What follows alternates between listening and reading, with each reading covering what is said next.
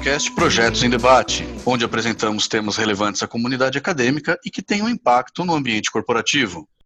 Eu sou Vlamir, entusiasta de gestão de projetos, e ao meu lado tenho o professor doutor Luciano Ferreira da Silva. Olá, Vlamir. Vamos mais a um episódio de Projetos em Debate. Já agradeço a Cláudia e o Renato por aceitarem nosso convite. E os nossos convidados de hoje, a professora Cláudia Terezinha Knis, professora e pesquisadora da Universidade São Judas Tadeu para o curso de mestrado profissional em Engenharia Civil, professora da Universidade de Taubaté.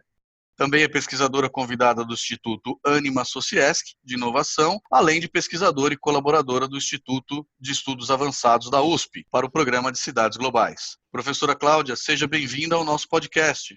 Muito obrigada, Vlamir, professor Luciano, pelo convite para participar dessa conversa. Realmente um tema é, bastante interessante e eu acho que carece muito ainda de discussões né, na comunidade acadêmica. A gente vai ter oportunidade de conversar um pouquinho aqui. Então, agradeço muito o convite, o prestígio e cumprimento também o colega, professor Renato Penha, nosso parceiro nessa conversa de hoje. Muito obrigada. E o professor doutor Renato Penha, gestor de projetos de tecnologia da informação Inovação e Transformação Digital e professor e pesquisador em gestão de projetos na Universidade 9 de Julho, para o programa de mestrado e doutorado em gestão de projetos.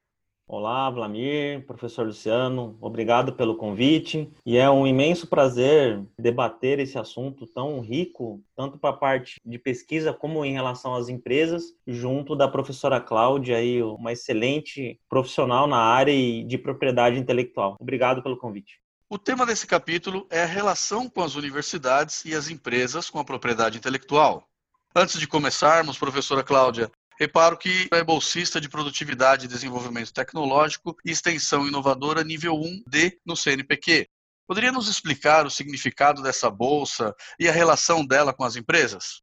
Obrigada, Vlamir, pela tua pergunta. Sim, eu sou bolsista de produtividade, desenvolvimento tecnológico extensão inovadora do CNPq, abrangendo a área de tecnologias para o desenvolvimento sustentável. Então, a bolsa de produtividade do CNPq é um incentivo ao desenvolvimento de pesquisas para pesquisadores de excelência em diversas áreas. Existe a modalidade da bolsa de produtividade em pesquisa e a bolsa de produtividade em desenvolvimento tecnológico extensão inovadora. No caso caso, essa bolsa, ela tem além de um viés acadêmico, né, um viés de pesquisa, também tem um viés de aplicação das pesquisas que são feitas. Contempla muito, além da produção acadêmica em si, também a produção técnica e tecnológica. O nome já fala desenvolvimento tecnológico e extensão inovadora. Então, é uma bolsa que também contempla atividade de pesquisa em nível de excelência, mas com um diferencial de aplicação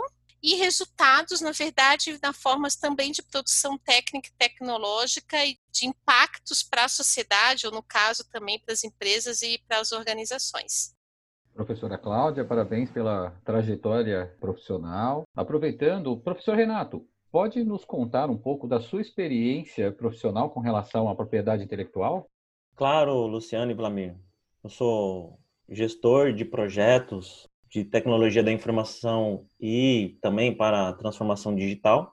Então, uma área que requer muito a pesquisa e também essa aproximação da pesquisa as empresas hoje elas sofrem muito o impacto do desenvolvimento dos seus projetos. Elas focam muito mais no retorno financeiro do seu projeto do que o apoio tecnológico e a proteção intelectual dos seus projetos. Se pegarmos as grandes empresas hoje, prestadoras de serviços tecnológicos, poucas se preocupam com a parte da proteção e produção intelectual dos seus produtos, o que acaba, de algum modo, podendo contribuir para um baixo rendimento financeiro, tecnológico e até motivacional da equipe e também da sua proteção intelectual, a sua capacidade de se proteger em relação ao universo que ela vive, aos seus concorrentes e também evitar que o seu produto chegue às prateleiras ou aos seus clientes com o menor tempo possível e menor competitividade ou concorrência dos seus produtos. Então há um, um espaço muito grande entre o que é produzido na pesquisa e o que chega nas empresas. E tem a segunda parte, as empresas por estarem sendo pressionadas pelos seus clientes para entregar um produto mais rápido, um projeto mais rápido, acabam deixando de lado a parte de produção e proteção intelectual. Professora Cláudia, poderia nos apresentar os principais artefatos utilizados na produção intelectual e os seus objetivos? Bom, Vlamir, eu acho que antes de responder tua pergunta, eu tomo a liberdade só de contextualizar um pouquinho o que, que é a produção intelectual e a produção industrial, que são termos que às vezes se confundem. Então, até para te falar dos tipos de proteção de propriedade industrial, eu gostaria de só contextualizar isso dentro do campo da propriedade intelectual. A propriedade intelectual é um ramo do direito que trata da propriedade dos bens materiais ou incorpóreos resultantes da manifestação intelectual do ser humano. Há uma manifestação intelectual e esse campo da propriedade intelectual trata dessa temática. E dentro da propriedade intelectual está a propriedade industrial. Além da propriedade industrial, os direitos autorais e outros direitos sobre bens materiais de diversos gêneros. E aí que eu vou chegar no foco principal, que é a questão da patente. Como a gente viu aqui, a gente tem a propriedade intelectual, dentro da propriedade intelectual, nós temos a propriedade propriedade industrial, e dentro da propriedade industrial, aí sim, nós temos marcas, patentes, desenho industrial, indicação geográfica, segredo industrial, só para contextualizar um pouquinho onde está o nosso foco dentro desse universo. Aí, como eu falei, dentro da propriedade industrial, a gente tem as marcas e patentes que posso dizer que talvez a patente em relação à academia, universidade, transferência de tecnologia, proteção do invento, seria o que mais está próximo do que a gente trabalha. Então, a patente nada mais é do que uma forma de proteção formal de um invento, de um intelecto produzido por uma atividade pelo ser humano. Então, remetendo um pouquinho para nosso ambiente, a academia, a universidade, por meio da patente, nós temos a oportunidade de solicitar o registro de algo, de um invento, na verdade. Que esse invento, ele pode se transformar numa inovação no futuro. A patente, ela pode ser uma forma de começar a pensar benefícios de fato para a sociedade das pesquisas que se fazem na universidade. Então, assim, a questão de patentear ou não é uma decisão estratégica. A gente sabe que a lei patentária tem diversos itens e em função do sigilo do próprio invento, a matéria patentária, mas acredito que pode ser sim um indicador de inovação. Né? Hoje a gente usa muitas patentes depositadas, mas enfim, as concedidas pode ser sim um indicador de inovação, um indicador para a própria universidade aí de inovação e de contribuir para que é um passo, na verdade, né? A gente sabe que o processo de transferência, a difusão da inovação, ou a própria transferência de tecnologia é um caminho longo, mas eu acho que a patente é um primeiro passo para que se possa direcionar o que a gente faz dentro da academia de pesquisa para algo que possa ser replicado, tanto as patentes como os registros de software também também, que são matérias patentárias diferentes, são regidas por leis diferentes, mas também são tipos de propriedade industrial bastante discutidas e possíveis de serem realizadas dentro do ambiente acadêmico. E complementando a pergunta do Vlamir, eu gostaria de pedir um exemplo de pesquisa prática que gerou tal artefato, um tipo de patente ou software. A senhora teria para nós? Então, professor Luciano, eu tenho longa trajetória acadêmica, mas a minha trajetória sempre foi pautada também com um pezinho na, no mundo corporativo, principalmente na indústria. Então, desde as minhas pesquisas a nível de mestrado, eu já comecei a ter esse olhar, na época muito incipiente, mas já comecei a ter esse olhar para a proteção da propriedade industrial que é gerada por meio das pesquisas que nós realizamos. Então, só contextualizando um currículo, eu tenho é, seis registros de patentes, também seis registros de softwares em parceria com o grupo de pesquisa e com os colegas de desenvolvimento desses trabalhos. Até pontuo que alguns registros de software são em parceria com o professor Renato Penha, que está aqui conosco, parceiro de pesquisa há longos anos, que eu tive o privilégio de desenvolvermos em conjunto alguns desses, desses artefatos. Então, uh, só a título de exemplo, para tentar tangibilizar um pouquinho esse tema, que parece tão longe assim da nossa realidade, mas de fato a distância não é tanta assim, mas eu posso citar, por exemplo,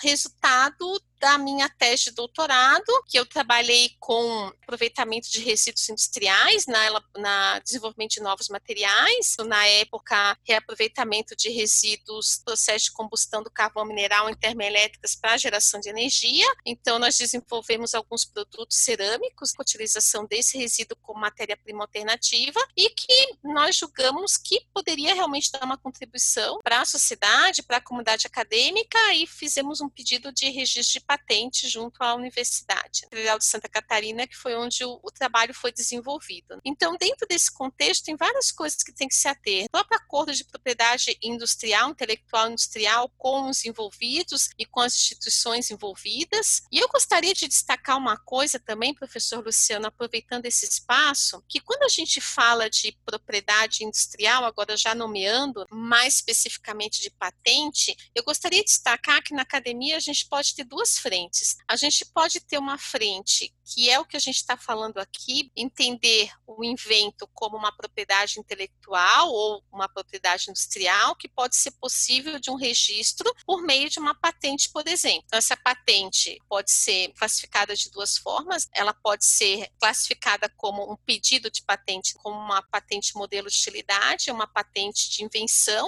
Qual é a diferença? Então, a patente de invenção é algo totalmente novo, remete muito à inovação radical, e a patente modelo de utilidade é algo incremental que pode ser algo, ter algo que já existe, mas que dá uma funcionalidade, algo incremental novo para esse invento, que remete muito, se a gente for fazer uma analogia, à inovação incremental. Então, aí a gente está falando do registro da propriedade industrial na forma de patente, de modelo de utilidade ou de invenção. Esse registro é feito junto ao NPI, Instituto Nacional de Propriedade Industrial, que é a autarquia do governo que rege essa matéria. Então, é feito um pedido de patente e aí passa por um fluxo patentado de análise de alguns meses até a patente ser concedida ou não. Então, um pedido de patente não significa ter uma patente concedida. Isso é bom que a gente faça essa distinção. Uma coisa é o pedido, uma coisa é a patente concedida. Da mesma forma, é o software, que também passa por um registro no NPI, mas de um, um processo diferente que até o professor Renato depois pode explicar melhor para vocês, que ele tem bastante experiência nisso. Mas também passa por um registro. Isso é uma parte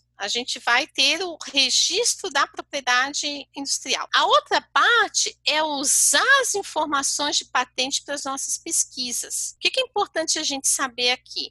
que as informações patentárias, esse registro de patente, ele exige uma série de documentações, inclusive um relatório descritivo do invento. E após pelo Acordo Internacional de Patentes, após 18 meses, essas informações elas ficam disponíveis nas revistas de patente e nas bases patentárias que são de acesso livre no mundo inteiro. O que, que eu quero dizer com isso? Que a gente tem uma gama de informações, por exemplo, no escritório europeu de patentes, a gente tem mais de 110 milhões de documentos de patentes para serem pesquisados. A gente sabe que a gente não tem anterioridade, não vai patentear de novo o que está lá, mas são informações super valiosas que podem ser usadas para as nossas pesquisas. Então, por que não? Já que a gente pesquisa em artigo científico, base de dados, livros, N informações, por que não pesquisar também nas bases patentárias conhecimento para as nossas pesquisas, principalmente pesquisas de cunho técnico e tecnológico? Então, é bom a gente ver a patente dessas duas frentes. Eu falo falo isso porque no início, quando eu comecei a estudar um pouquinho a, a, a matéria patentária, há anos atrás, eu pensava só patentear, patentear, patentear. Hoje eu vejo que a patente é uma decisão estratégica, patentear ou não, é uma decisão estratégica para o inventor, para o depositante, e eu vejo que além da questão de patentear, verdadeira enciclopédia tecnológica disponível para que a gente utilize e que é muito pouco utilizada na academia. Então eu tenho feito nos últimos anos diversos trabalhos utilizando essas informações, publiquei diversos artigos e, e essas pesquisas estão sendo muito bem aceitas na comunidade acadêmica. Então, aproveito essa oportunidade, professor Luciano, dessa pergunta, desenvolvendo essa conversa que vai chegar à comunidade acadêmica, é importante destacar essa importância também. Agradeço a oportunidade para poder falar um pouquinho do que as, as informações patentárias podem nos oferecer. Né? A gente não pensar só na patenteamento em si, que é muito importante, mas também no que tem de informação disponível aí que a gente pode utilizar, citar. É um material bibliográfico, como qualquer outro que a gente tem disponível para as pesquisas. Nós que agradecemos, professora, e por deixar inclusive explícito essa questão das bases também servirem à pesquisa. Eu acho que é pouco explorado hoje em dia. Muito obrigado. Complementando a explicação da professora Cláudia, e agora abordando um pouco a parte de patenteamento de software, as empresas do segmento de tecnologia de informação e principalmente agora os projetos de transformação digital impulsionam tais pesquisas. Para se fazer uma comparação de um problema clássico em gestão de projetos, então se a gente fosse falar de gestão de projetos, tem toda essa parte de os olhos de um projeto único e o recurso único e dedicado para aquele projeto, originou aí três produtos técnicos tecnológicos, dois patenteamentos de software e uma patente, como a professora Cláudia disse, de utilidade, né, depositada há 40 dias atrás. Então, a professora Cláudia foi minha mentora no trabalho de doutorado e mestrado e também, eu sei que o termo é supervisora, mas foi minha orientadora no, e co-orientadora no pós-doutorado de um problema prático prático da empresa que eu trouxe para dentro da universidade, tratar o projeto e o recurso humano não como único, mas ele é disponível para todos os projetos da empresa de acordo com a sua competência. Toda essa parte de tratamento visual e tecnológico foi feito o primeiro registro de software. Então, a primeira proteção, a primeira propriedade industrial do software. Para se ver a importância para a empresa, a pesquisa não parou. De um patenteamento, geram-se novos produtos ou novos artefatos. De uma extensão da pesquisa, esse software ele passou a abranger outros níveis estratégicos da empresa, não olhar só mais o recurso e o projeto, a estratégia e as competências envolvidas no projeto que gerou um segundo patenteamento de um software, trabalhando já numa arquitetura em nuvem disponível para qualquer tipo de serviço. E por fim, a gente fala tanto de patente, o que vem à nossa cabeça é sempre a inovação, um produto novo, eu descobri algo, o famoso termo eureka, eu descobri, eu tenho uma patente. Também foi novidade para mim. Então a gente fez o que a gente chama de patenteamento do processo em si, o patenteamento de utilidade. Então toda essa parte envolvendo o processo, uh, envolvendo alocação de um recurso humano perante a múltiplos projetos da empresa, tendo em mente o objetivo da estratégia, as competências dos envolvidos no projeto e buscando sempre um desempenho de custo, o menor custo para a empresa por pessoa e competência, esse processo gerou uma patente de utilidade. Então, é um conjunto de artefatos, de documentos que podem ser desenvolvidos ao longo de uma pesquisa e também aproximando a empresa. Toda essa parte ela pode ser utilizada para a empresa para se proteger de um seu concorrente quando coloca um produto no mercado, ou também, de todos os modos, ela ter ali a visibilidade, olhando já como a professora Cláudia falou, é toda essa parte de propriedade, ela pode também ser trabalhada como visibilidade para o seu produto. Você colocar o seu produto visível mas certificado que tudo aquilo que foi desenvolvido, a sua estratégia por trás está resguardada, garantindo ali para você algum tipo de respaldo em caso, por exemplo, de um uso indevido de um concorrente ou de um produto similar do qual você tem a sua propriedade efetuada e depositada anteriormente. Só para completar, o, registro de software ele tem alguns passos diferentes da, da patente. Então, ele é feito o artefato de software ele é gerado uma criptografia, uma foto desse software. Essa foto é enviada eletronicamente para o INPI e em torno de 60 dias essa foto ela é validada de acordo com os objetivos colocados solicitando o registro, a patente do software, o que a gente chama de ter o software reconhecido. Demora em torno de uns 60 dias e aí essa parte ela é reconhecida e a partir dali o software ele é já propriedade dos autores e dos inventores. A patente de software é um outro, como a professora Cláudia já explicou, é um outro processo e um tempo de aprovação um pouco mais longo, por envolver diversos países, diversos órgãos que regularizam o patenteamento. Professores, com os olhos da empresa, onde estaria a sinergia entre o desenvolvimento científico e o desenvolvimento de vantagens competitivas? Como uma empresa poderia amplificar seu desempenho na prática?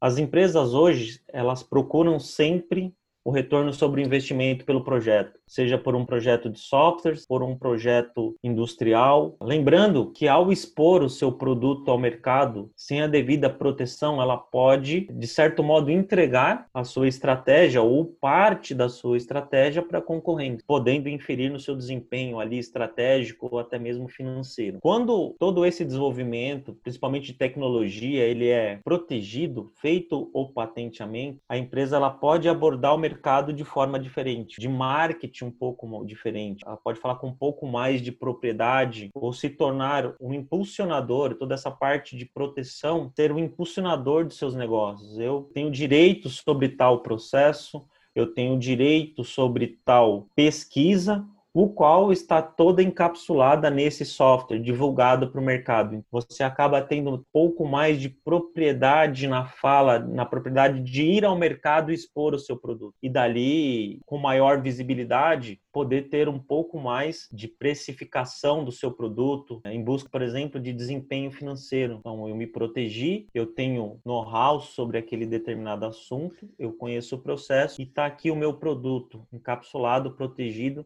e também com um selo como de qualidade do meu produto técnico tecnológico.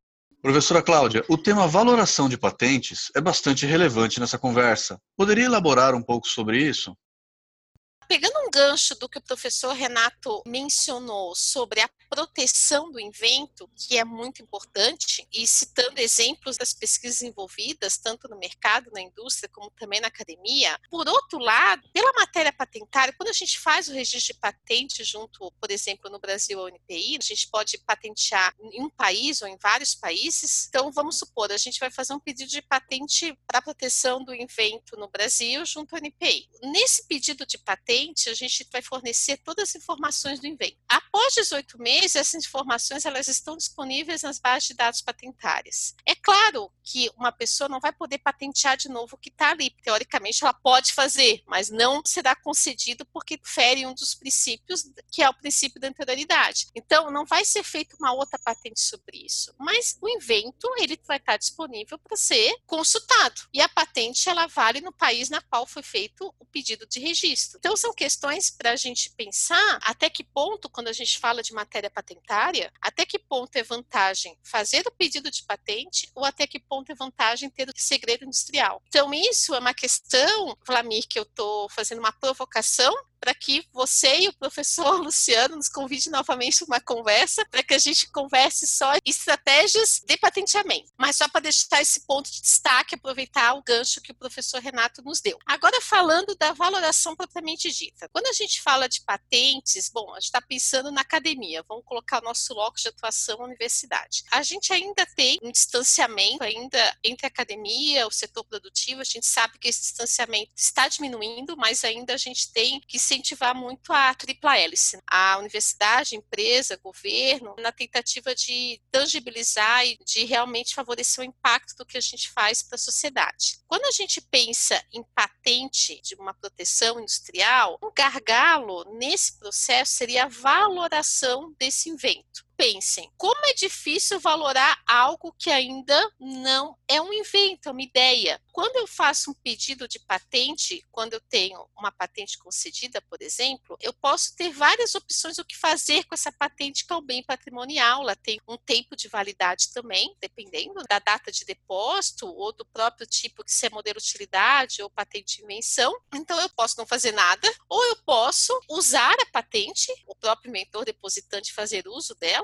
ou eu posso licenciar a patente, que no caso estou alugando para que um terceiro possa usufruir dessa propriedade e realizar os procedimentos referentes ao uso dessa patente, e aí receber o que a gente chama de royalties percentual, aí um acordo de propriedade intelectual que varia de cada caso, um acordo entre as partes individual de cada processo, não existe uma lei dizendo o royalties é tanto, o licenciamento, a concessão é tantos por cento, não existe, é um acordo entre as partes. Ou eu posso posso conceder a patente, posso vender essa patente, transferir esse patrimônio, esse bem patrimonial para alguém. Nas universidades, geralmente os núcleos de inovação tecnológica, os NITs, trabalham também nessa frente de transferência da tecnologia. Bom, a gente tem um invento, foi feito um registro de patente, foi concedida uma patente, tem um interessado por essa patente. Então, a gente vai fazer uma parceria na produção, no uso da patente, a gente vai licenciar, a gente vai conceder. O que, que vai ser feito? Tem várias opções o que se faz com isso. Mas um gargalo é a valoração. Por exemplo, quanto vale um invento? É muito difícil valorar, porque é algo que é, como a inovação, a gente já sabe, é um empreendimento de risco. Então, quanto vale aquilo? Tem uma perspectiva de sucesso? Tem, mas não tem uma certeza de sucesso ainda dependendo do tipo de invento. Então, a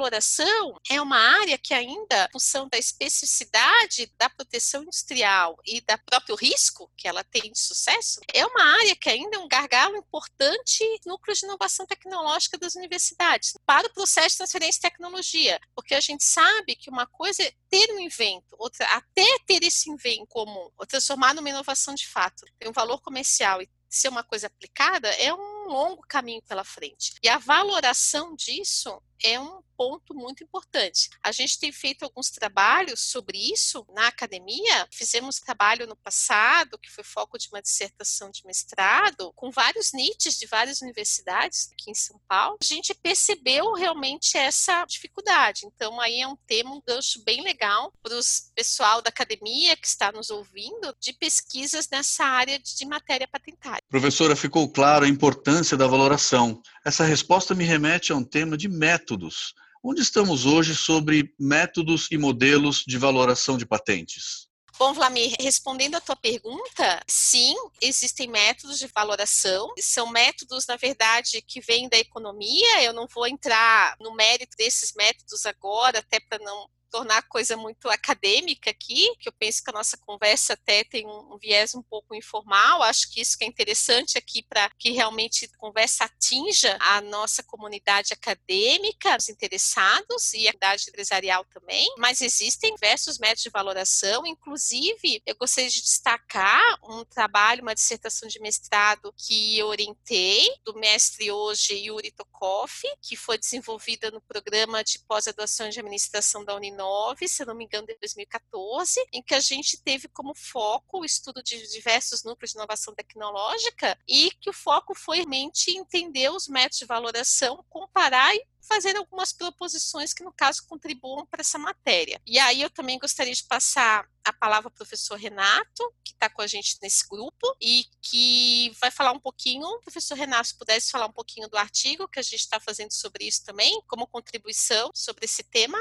Sim, é um artigo que foi desenvolvido. O estudo ele abordou os cinco maiores núcleos de inovação tecnológica depositantes de patentes do estado de São Paulo, olhando principalmente como a tecnologia, o conhecimento gerado por essas patentes, como é que ele chega até as empresas e como pode ser valorado o estudo foi resultante de algumas técnicas, as principais técnicas de valoração, olhando esses grandes needs. Então, a gente pegou o NIT, para se estudar o seu gestor muito próximo das organizações, também procurando as patentes que mais chegaram às empresas, para olhar como ela chegou à empresa, essa patente, como ela foi valorada pelos meios de valoração. Então, um estudo abrangente, olhou bastante a base patentária, ela foi na literatura da academia, olhando os principais fatores de valoração, olhando principalmente um quadrante por custo, olhando o mercado a finança e as técnicas para cada uma delas. Esses três fatores, o quarto elemento aí do, do quadrante seria todas as forças geradas por esses fatores. Algumas técnicas a gente pode colocar é, não só o retorno sobre investimento, então já deixo aqui também já o convite para a leitura desse artigo que está muito próximo de uma edição professor Renato, professora Cláudia, muito obrigado pela forma clara e explícita com que vocês tratam um assunto que não é tão trivial, como a professora Cláudia já apontou, isso serve não somente à nossa comunidade acadêmica, mas também aos praticantes, e isso me deixa uma dúvida muito grande. Eu gostaria que, de forma breve, vocês pudessem nos ajudar com relação a isso. De que forma quem tem interesse pode buscar informações, pode é, ir atrás e entender melhor esse desenvolvimento de artefatos, de propriedade intelectual e valoração de patentes? Sei que o professor Renato já falou aqui do artigo que vai sair, eu também convido a leitura, mas de que forma os interessados podem se apropriar desse conhecimento? Bom, professor Luciano, obrigada pela pergunta. Eu vou falar de forma científica de forma aplicada. Em relação ao conhecimento das patentes, da matéria patentária, da propriedade intelectual industrial em si, nos conhecimentos eh, científicos, acadêmicos, tem disponível diversos materiais nas bases de dados de artigos científicos, tem materiais disponíveis em, na forma de livros, na forma de diversas comunicações científicas, que a gente já conhece, base de dados, enfim. Mas eu gostaria de destacar uma outra forma de obtenção de conhecimento em termos práticos, como informação técnica sobre o invento propriamente dito. Então, remeto minha fala no início da, da nossa conversa sobre as bases de dados patentárias. Então, hoje, por exemplo, eu como pesquisadora na universidade ou como pesquisadora na indústria, eu estou desenvolvendo um determinado tipo de projeto que tem um potencial para proteção industrial, um potencial para o registro de patente, ou seja, de invenção, ou seja, de modelo de utilidade o, o, primeiro passo que eu daria é fazer uma pesquisa sobre essa temática nas bases patentárias. E que bases eu tenho hoje disponível para fazer isso? Bases muito importantes. Eu tenho a própria base do NPI, Instituto Nacional de Propriedade Industrial. Na verdade, eu vou ter acesso às patentes que foram pedidos registros no NPI. Só que eu tenho ferramentas mais poderosas de busca de patentes nos escritórios de patentes do mundo inteiro. Então, são três ferramentas que eu julgo principais para que a gente possa fazer essa pesquisa, três bases. Uma delas que está sendo muito utilizada, tem melhorado nos últimos tempos, é o Google Patents. Então, vocês sabiam que tem o Google Patents? Da mesma forma que tem o Google Acadêmico, o Google Scholar, tem o Google Patents também. Então, nesse Google Patents, eu posso lá, com as ferramentas de busca, palavras-chave, os buscadores, achar patentes relacionadas à minha temática de pesquisa no mundo inteiro. E ali tem. E além de achar as patentes, eu consigo informações para fazer uma prospecção tecnológica sobre invento. Eu consigo saber quem são os principais players nesse meio, quem são os principais inventores depositantes, quais são os países que mais fazem pedido ou têm patentes concedidas nessa área, quais são as principais famílias de patente abordadas, quais são os anos de maior pedido de registro, de concessão de patente sobre esse tema. Então, consigo fazer um apanhado geral sobre é, esse invento, essa tecnologia. Então, o Google Patents é uma base importante. Outras duas bases importantes é, são o Escritório Europeu de Patentes e o Escritório Internacional de Patentes. E aí eu destaco duas ferramentas de busca, que é o PatentScope e o SpaceNet, que são duas ferramentas que você pode utilizar para buscar nos escritórios europeus e no Escritório Internacional de Patentes a ferramenta SpaceNet, é uma ferramenta de busca no Escritório Europeu de Patentes que tem acesso livre a mais de 100 110 milhões de documentos de patentes e também a ferramenta PatentScope, que é uma ferramenta de busca das patentes, das informações no Escritório Internacional de Patentes. Para que eu possa buscar essas patentes também em todo o mundo e, além de achar as patentes descritivos e tudo isso, tem informações também, até na forma de gráfico, de já um tratamento estatístico preliminar, conjunto de patentes dessa temática. Então, se fosse assim para recomendar uma pesquisa, eu recomendaria no Google Patents, no Escritório Internacional de Patentes, no Escritório é, Europeu de Patentes, por meio das ferramentas PatentScope e SpaceNet. Professor Renato, o senhor poderia falar um pouquinho para a gente a respeito, principalmente, é, algo que o senhor conhece mais, a, a partir de registros e processos de software? Só para complemento da explicação da professora Cláudia, quando a gente faz essa abordagem para software, a gente tem que olhar o que o software software se propõe. Então, tem a parte do processo do software. Então, a gente olha toda essa parte de patente de utilidade pelo que foi exposto pela professora Cláudia. Quando a gente olha o software para esse tipo de pesquisa, a pesquisa é feita pelo próprio site do INPI. Então, o INPI disponibiliza uma pesquisa sobre o tipo e o processo além do objetivo do software em um banco de dados para novos depositantes. Vale muito a pesquisa, até para saber qual é a relação com o seu produto sendo desenvolvido, ou até para se olhar estrategicamente como é que está o mercado em relação ao produto desenvolvido e próximo a ser registrado. Professores Cláudia e Renato, muito obrigado pela sua participação e rica contribuição a esse podcast. Aos nossos ouvintes, qual o melhor caminho para encontrá-los e continuar esse debate? Redes sociais, e-mails, como seria mais conveniente a vocês? Bom, Vlamir, faço questão desse contato no futuro, né? E disponibilizo aqui alguns canais. Pode ser por meio do meu e-mail, é. Como eu tenho o sobrenome meio complicadinho, eu vou soletrar para vocês. É K-N-I-E-S-S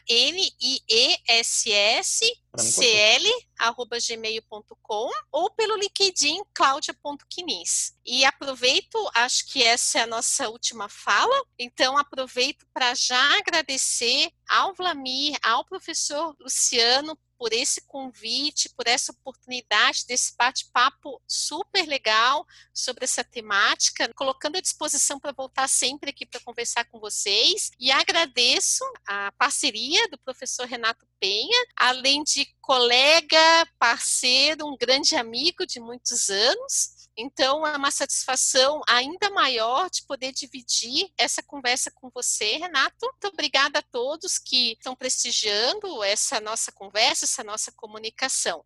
Muito obrigada, espero que a gente tenha conseguido contribuir um pouquinho. O assunto é complexo, mas eu acho que a gente conseguiu plantar uma sementinha aí para dar continuidade nessas discussões. Muito obrigada.